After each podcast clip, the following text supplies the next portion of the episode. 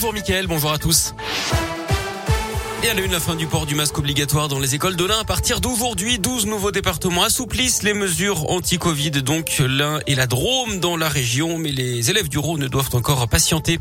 Les suites du rodéo mortel à Clermont-Ferrand jeudi soir. Une dame de 81 ans avait été mortellement percutée par une moto alors qu'elle traversait sur un passage piéton dans le quartier de Croix-de-Néra. Le pilote de la motocross âgé de 19 ans a été mis en examen hier et placé en détention provisoire pour homicide involontaire. L'autre suspect qui circulait sur un deuxième engin lui était placé sous contrôle judiciaire pour rodéo motorisé aggravé et non-assistance à personne en danger. Les deux avaient pris la fuite juste après le choc avec la victime.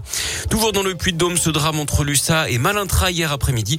Un cycliste de 54 ans originaire de Gerza a perdu la vie après une collision avec une voiture. Le conducteur de l'automobile est indemne mais choqué. Les gendarmes ont ouvert une enquête pour déterminer les causes du drame. Dans l'imprès du parc de Miribella, un chauffard contrôlait lui à 158 km heure au lieu de 80. Ça s'est passé samedi après-midi à la Boise vers 16h30. Cet homme a été interpellé au volant d'une Porsche 911, 70 km heure, donc au-dessus de la limite autorisée.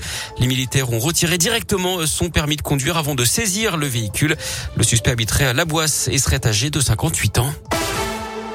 Une bonne nouvelle pour les demandeurs d'emploi. Facebook prévoit d'embaucher 10 000 personnes d'ici 5 ans en Europe. C'est pour travailler sur le métavers, le monde parallèle numérique. Pour l'instant, on ne sait pas à quoi correspondent ces jobs ni où ils seront situés.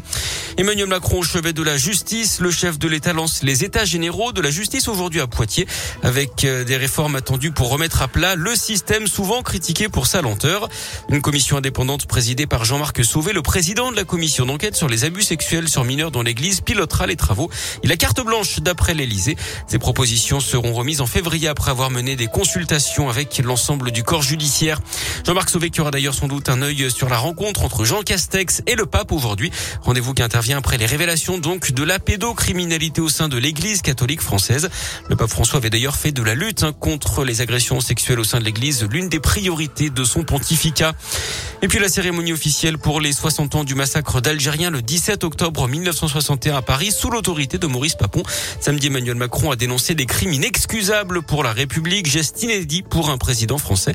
Le chef de l'État qui a participé à un hommage sur les berges de la Seine. Le préfet de police Didier Lallemand a lui déposé une gerbe de fleurs à la mémoire des morts hier matin. Geste là aussi inédit. Et puis les résultats sportifs du week-end avec en rugby la grosse performance du Loup qui a battu le leader le Stade Toulousain 25 à 19 hier soir. Samedi, l'ASM Clermont avait dominé Montpellier dans l'Hérault 22 à 20.